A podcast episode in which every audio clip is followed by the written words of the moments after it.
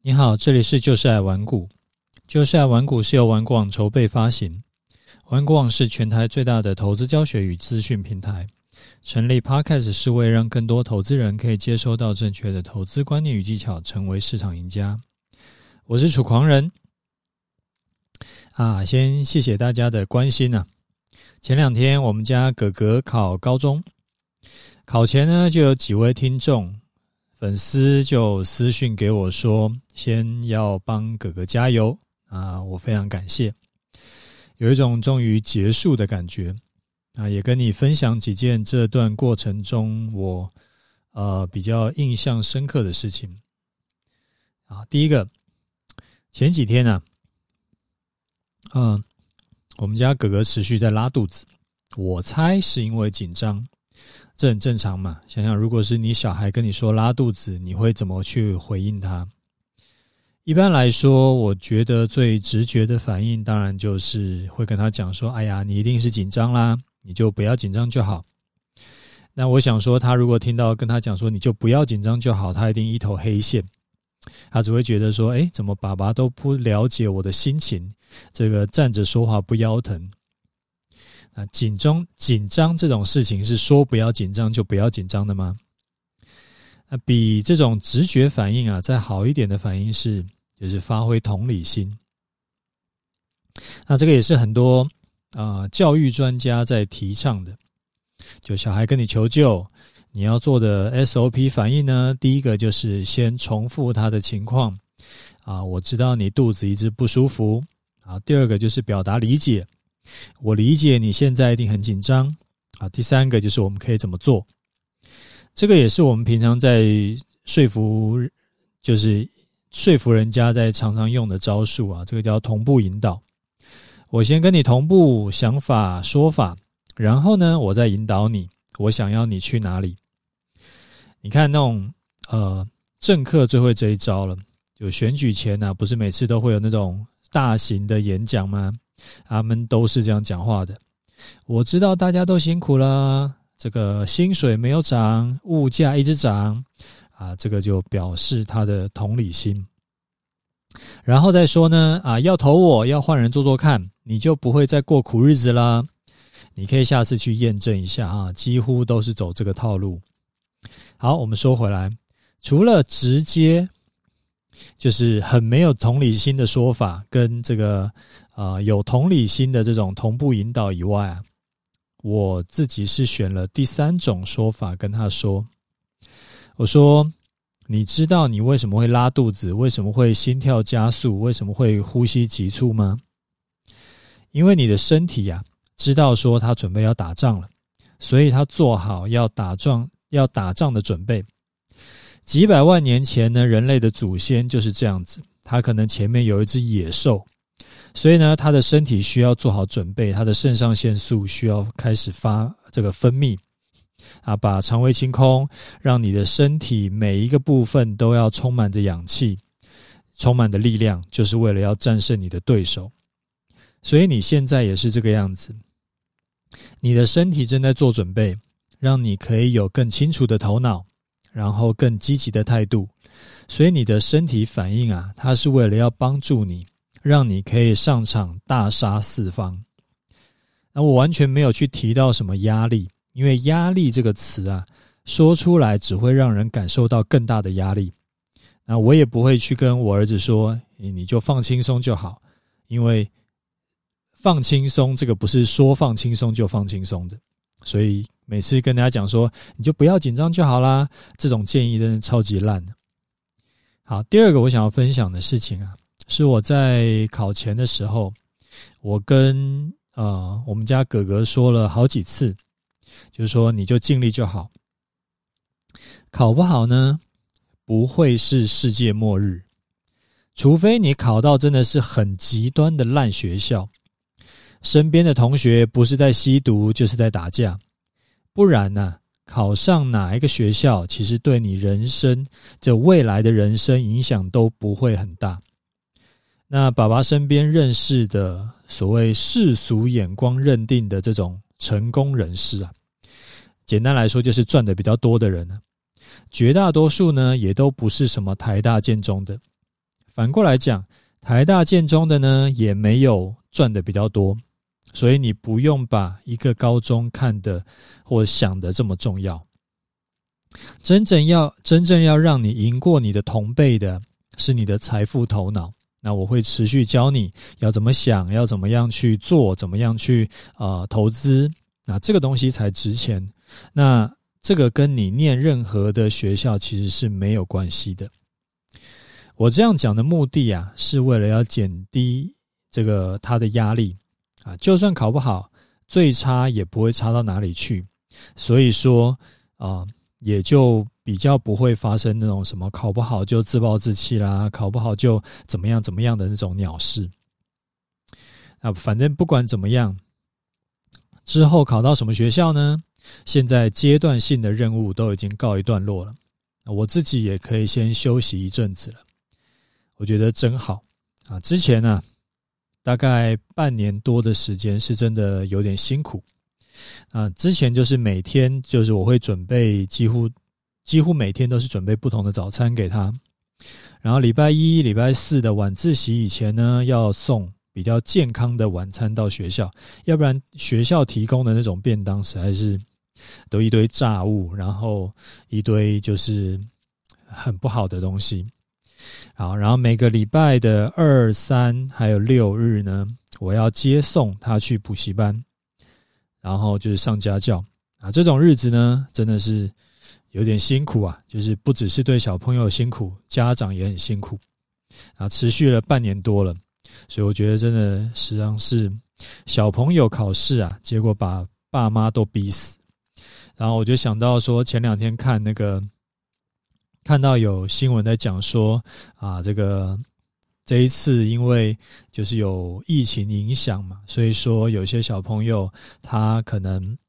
啊。有那种很极端的案子，就是当天早上才知道确诊的，哦，那个真的是超可怜，因为他那个要补考，然后补考的听说考题是比呃正常考试的要难很多啊，所以这种其实当然对很顶尖的学生来说没差啦，可是对那种他就踩在门槛上那种上不上下不下的那一种，那多一个什么意外，那其实他可能就是掉好几个志愿了。那这种其实爸妈跟小孩的压力都很大，就是有考生的爸妈，这个大家都辛苦了。好，那今天想要跟你聊的第二个主题啊，是说最近股市不好做嘛。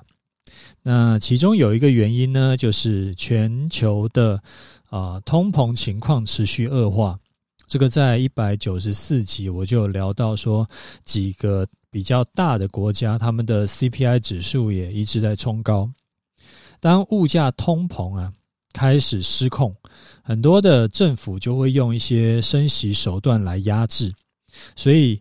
像美国的联准会会很急着要升息，那这个也会让外资持续的会想要把钱搬回美国。那台股就变成他们的提款机。所以台股。哦，到底什么时候可以止跌回升呢？要讨论台股什么时候止跌回升，就要回头看说台股为什么会跌。刚刚有说嘛，外资是主要的卖方，政府在护盘，台湾人自己我们也买股票，但是外资就一直卖，一直卖。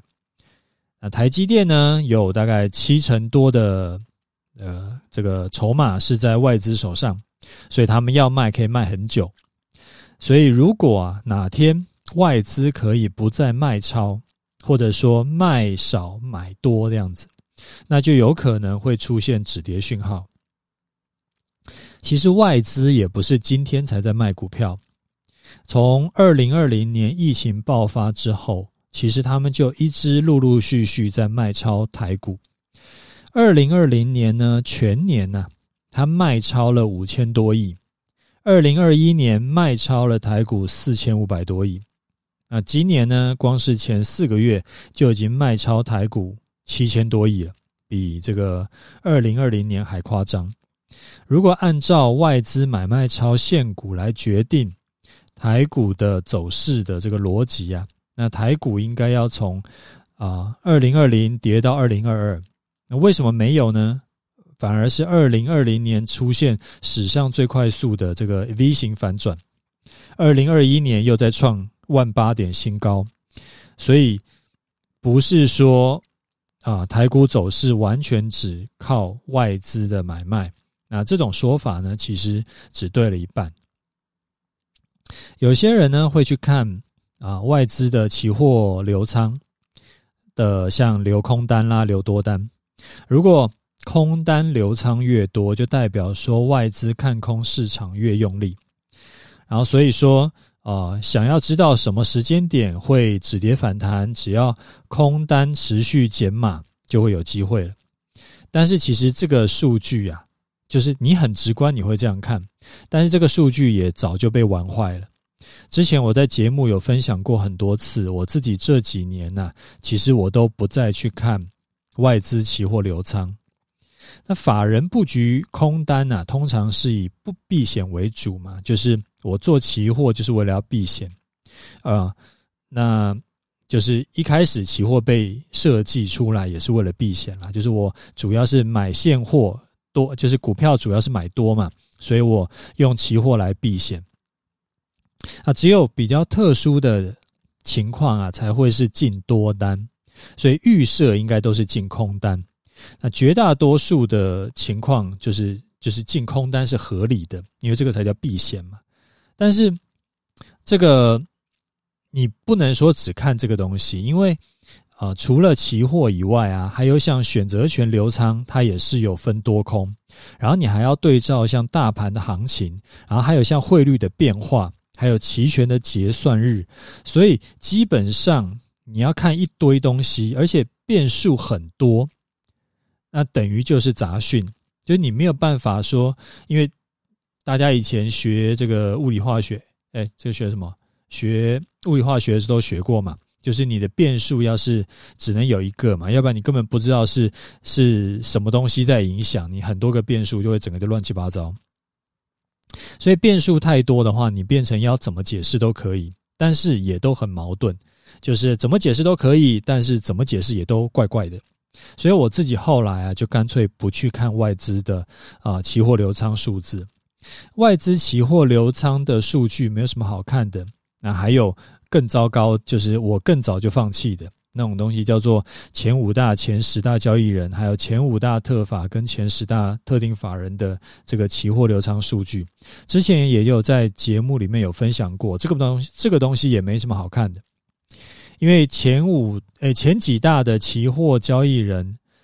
听起来就是一个啊，应该是很很力量很大的，然后钱很多的啊主力嘛。那结果竟然在前几前两年被轧空了几千点都不去补空单，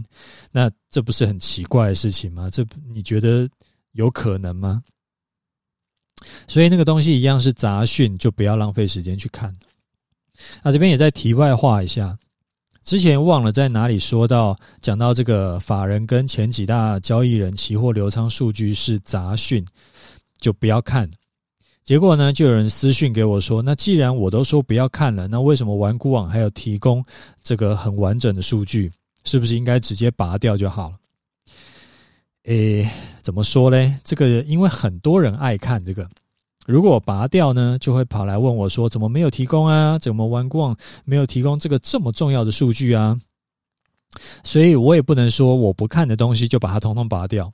因为有人就还是需要嘛。所以可以可能可以从中找到他心目中的圣杯，他觉得可能啊外资就有流进空单，那他就是要看空；有流进多单，所以就要做多。所以这个就是。啊，每个人可以找到自己的一个，就是心中的圣杯，那就提供给他，他自己去开心就好。好，再说回来，如果外资期货流仓没有什么好看的，那要看什么比较好呢？诶，你其实有很多东西可以看啦。那其中呢，我今天讲一个我之前比较没有在讲的东西，你可以观察。外资是不是有净汇出的状况？因为金管会有规定，外资如果说把钱汇进台湾，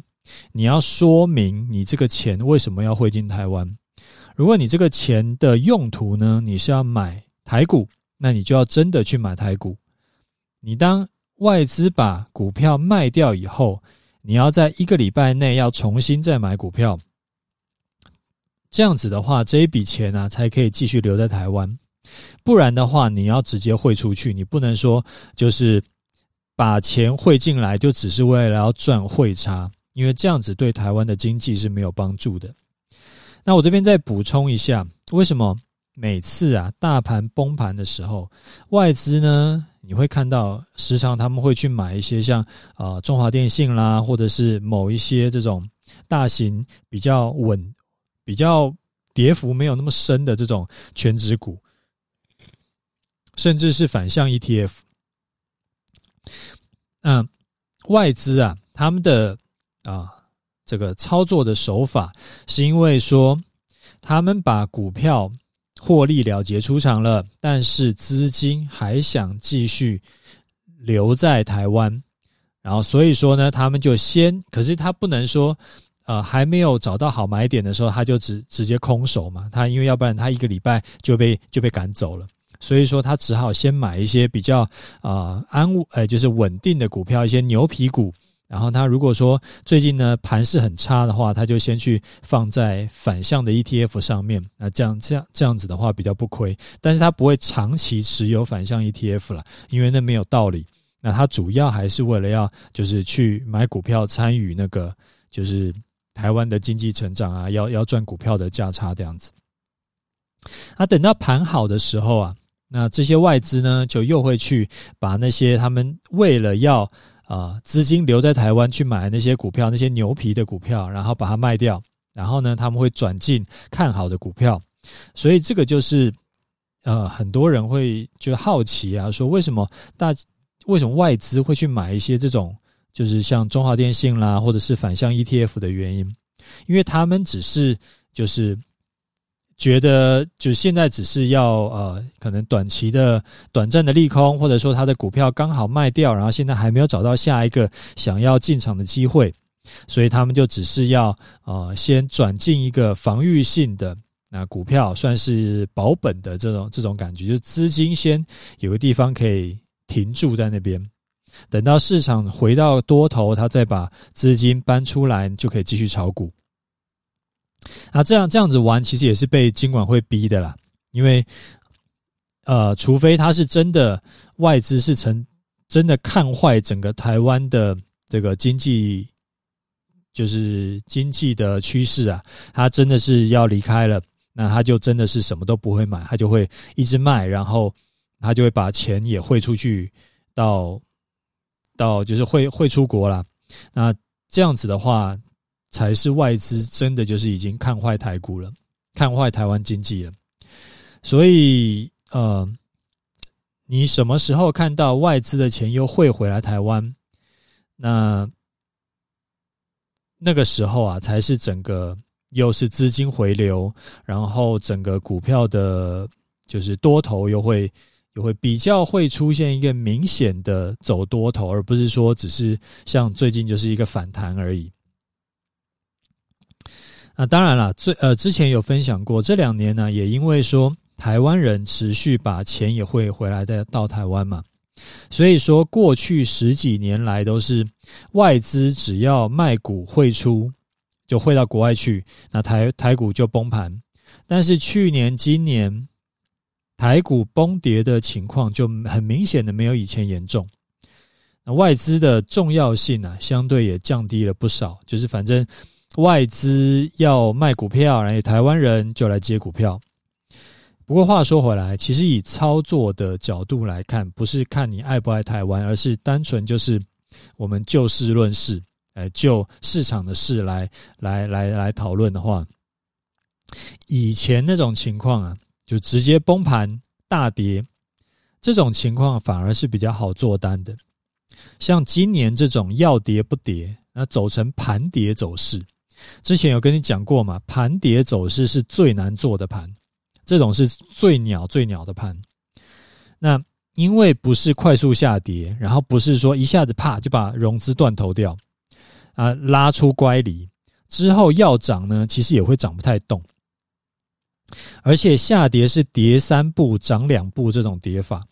所以那有点像说，就是你抱着股票人被凌迟，然后你做期货波段的也很痛苦，因为趋势不明显。你要做空的时候它就反弹，然后要要追多的时候，诶，它又往下跌下一段，所以就很容易被两面打耳光。就最近就是大家都过不好。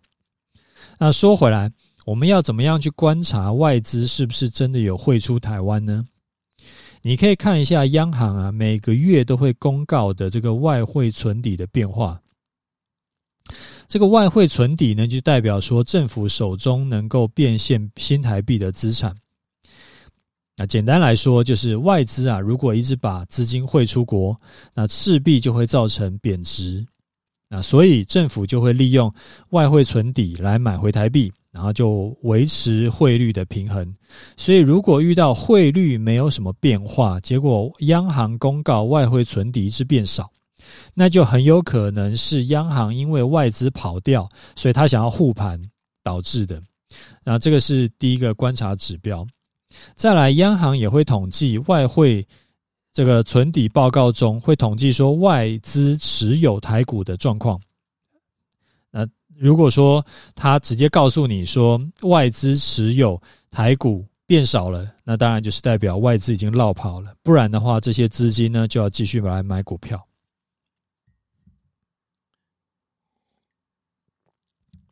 像这阵子台股一直跌嘛，那我们就可以来看一下外汇存底的报告，观察一下外汇存底跟外资持股的状况。像呃。今年的三月，政府外汇存底比前一个月减少了十二亿美金，外资持有国内股票及债券，在啊二月份是七千一百亿美金，到了三月份变成只有六千七百多亿美金，少了三百多亿美金，所以三月份外资确实是已经落跑了。那这个时间点也很合理嘛，因为当时就是美国 FED 就是刚刚准备要开始升息。啊，到了呃四月份呢，政府的外汇存底呢又比前一个月少了十二亿美金，正外资持有国内股票及债券大约是六千六千亿美金，那前一个月是六千七百多亿美金，所以说四月份外资就卖得更凶了，直接就跑掉了七百亿美金，所以二月到四月期间呢、外资持股从七千一百多亿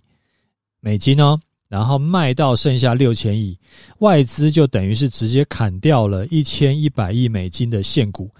一千一百亿美金是三兆多台币啊，那所以说大盘跌多涨少也就不意外了。啊，这边补充一下，外资呃持有几千亿美金这个东西啊，它是包含了股票跟债券，还有一些现金，但是大大多数还是股票。那我们再来看一下，对比去年的这个二零二一年五月，那个时候不是也也有一个大杀盘吗？跌了两千六百多点。当时是因为本土疫情爆发，大盘一样是跌蛮多的嘛。那所以说，就从四月呃去年四月份的外汇存底来看，当时的外汇存底是五千四百亿美金，那比前一个月呢增加二十一亿美金。那外资持有股票七千两百多亿美金，那五月呢是外汇存存底增加了十九亿美金，然后外资持股有减少一些股票，然后六月然后又在外汇存底又在增加，然后外外资的持股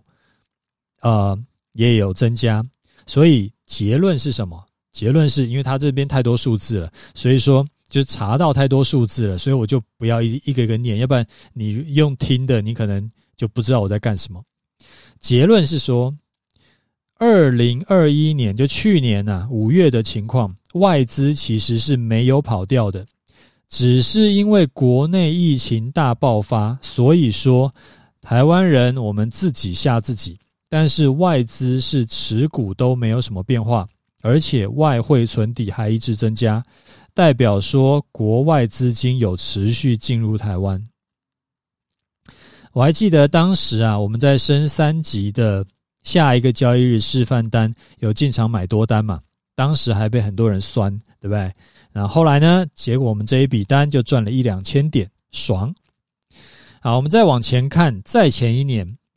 在前一年呢，那时候不是疫情最严重的时候，三月嘛，疫情就导致这个崩盘嘛，还有什么美股熔断，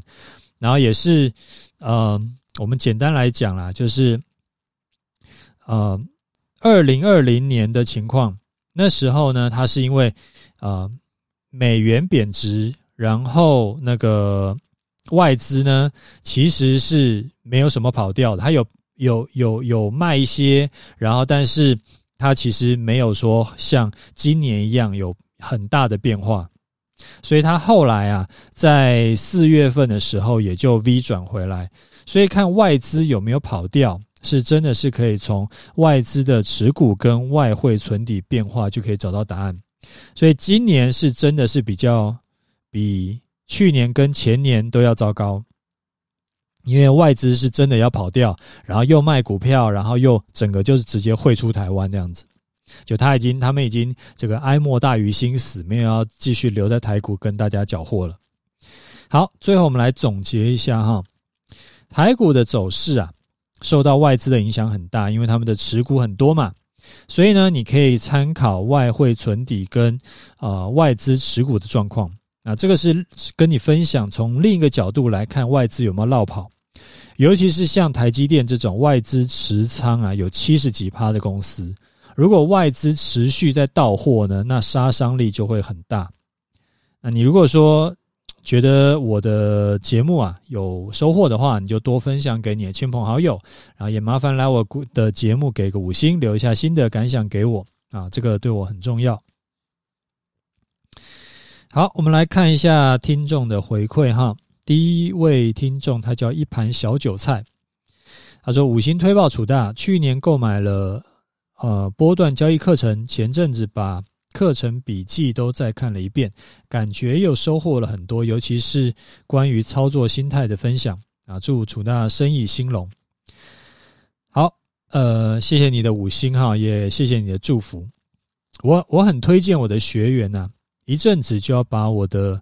那个课程笔记呢，或者说是重新再回头再看一遍课程，你会发现啊，随着你操作的经验提升，你看我课程的感受跟收获都会不一样。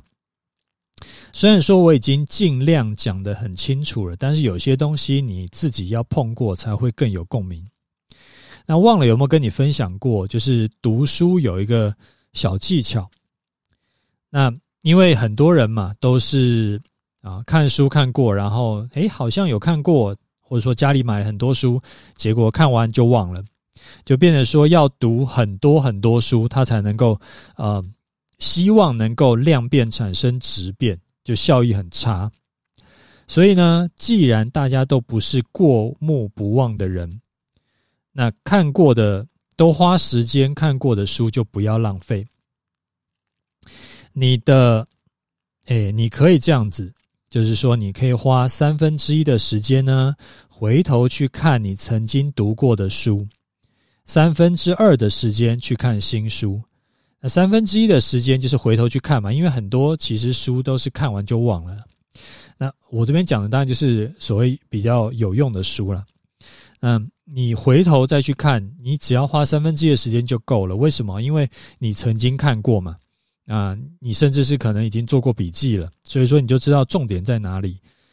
啊，你所以你就花比较少的时间，你就可以重新再诶恢复记忆，温故知新。三分之二的时间去看新书，这样的话你会发现说你的呃持续累积起来的呃这个知识的含量啊，会是比较扎实的，而不是说你永远都在看新书，然后旧书就一直忘，一直忘，一直忘，然后那。其实是没有累积的，我觉得那个是很可惜的事情。好，再来一位听众，他说五星推推推，感谢楚大，非常同意现金流配置中要有房产的租金收入。目前有一间公寓装潢成一套房，三个雅房出呃收租中，但是持续有在继续看房中，有机会就会再入手。呃，目前手中有基金跟股票的配置。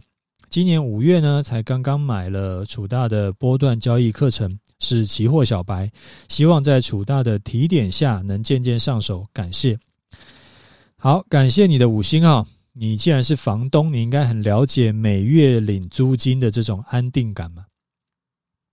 做投资的风险承受度也会比较高。那我自己呢，目前也在啊正在学房产投资啦，啊，课程也看得差不多了啊。之后呢，我如果有什么学习心得啊，我也会在节目里面再跟大家聊。啊，你如果说看我波段交易课程有什么遇到什么问题，你都随时可以问我。好，再来一位听众，他说：“啊，复利是否存在于投资市场呢？理财的书籍、杂志、金融机构销售投资商品，理财达人教人投资呢，不教人理财呢，都在讲复利的情况。但是依据实际状况，投资。”报酬率啊，必须每年都要是正报酬。一旦有负报酬的产生，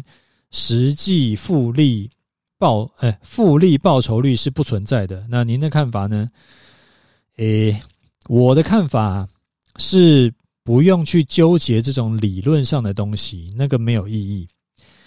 其实最简单的就是说，你就看现在的本利和对比你投入的本金是多少，你就知道是赚是赔了。那复利多少多少这个东西，其实就是一个怎么讲嘞？那个东西就是一个很虚的东西，它就是啊，为了要显示它的这个商品很厉害，所以会跟你讲这个东西。就好像你去买基金嘛，基金宣传呢，他就会跟你讲，我们去年赚百分之五十，今年赔百分之四十，平均一下是获利百分之十，但是其实根本不是这个样子。你一百万赚五成，本利和是一百五十万，一百五十万赔掉四成呢，只剩下九十万，所以两年是倒赔十万的，所以根本就不用去管他在讲什么，你就是直接看最后的本利和跟你投入的本金去比一比，你就知道是赚是赔了。好，那就是。好，各位，如果有还有什么想要听的主题，或者是你有什么问题呢？你可以私讯或者是留言给我，我会尽可能的回答你。好，最后我们来看一下盘势哈。我对盘势的看法就是，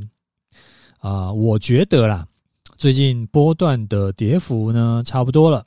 随时会有反弹出来。上个礼拜五啊，有写文章在提醒你，就是我感觉台股有点杀不太下去了。但是是不是要急着这个要进场买多单呢？我自己会再等一等，再等一等的原因啊，第一个是跌幅还不到非常深，你看大盘其实也不过跌了十几趴而已，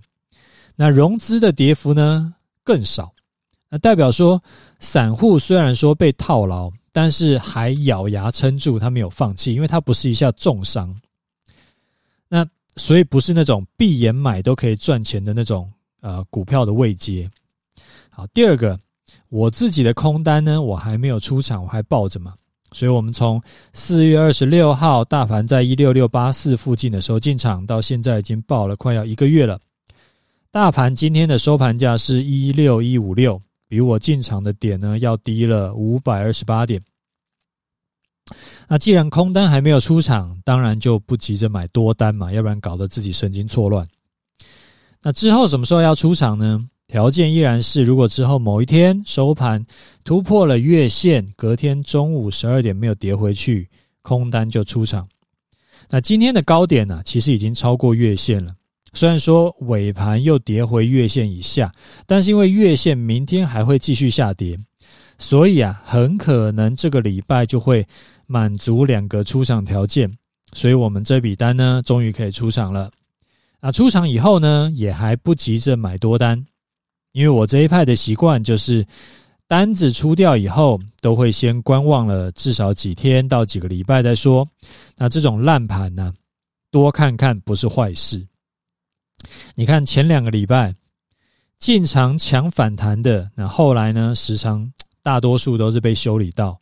所以抢反弹的风险是不低的啊，不是一定要这个就是要去干好，最后再提醒一下，如果你是还没有加入我 Telegram 频道的，不妨加一下 Telegram 呢。我主要会分享一些操盘技巧，或者是我觉得还不错的技巧型文章。那 FB 呢，我会在盘中或者是啊呃、盘后，有时候会跟大家聊聊盘市。所以两边的内容啊，大多数时候是不重复的。我会建议你两边都加，反正是免费的。我的 FB 跟 Telegram 我都会放在节目资讯栏。好，那我们今天节目先讲到这里，OK，就这样，拜拜。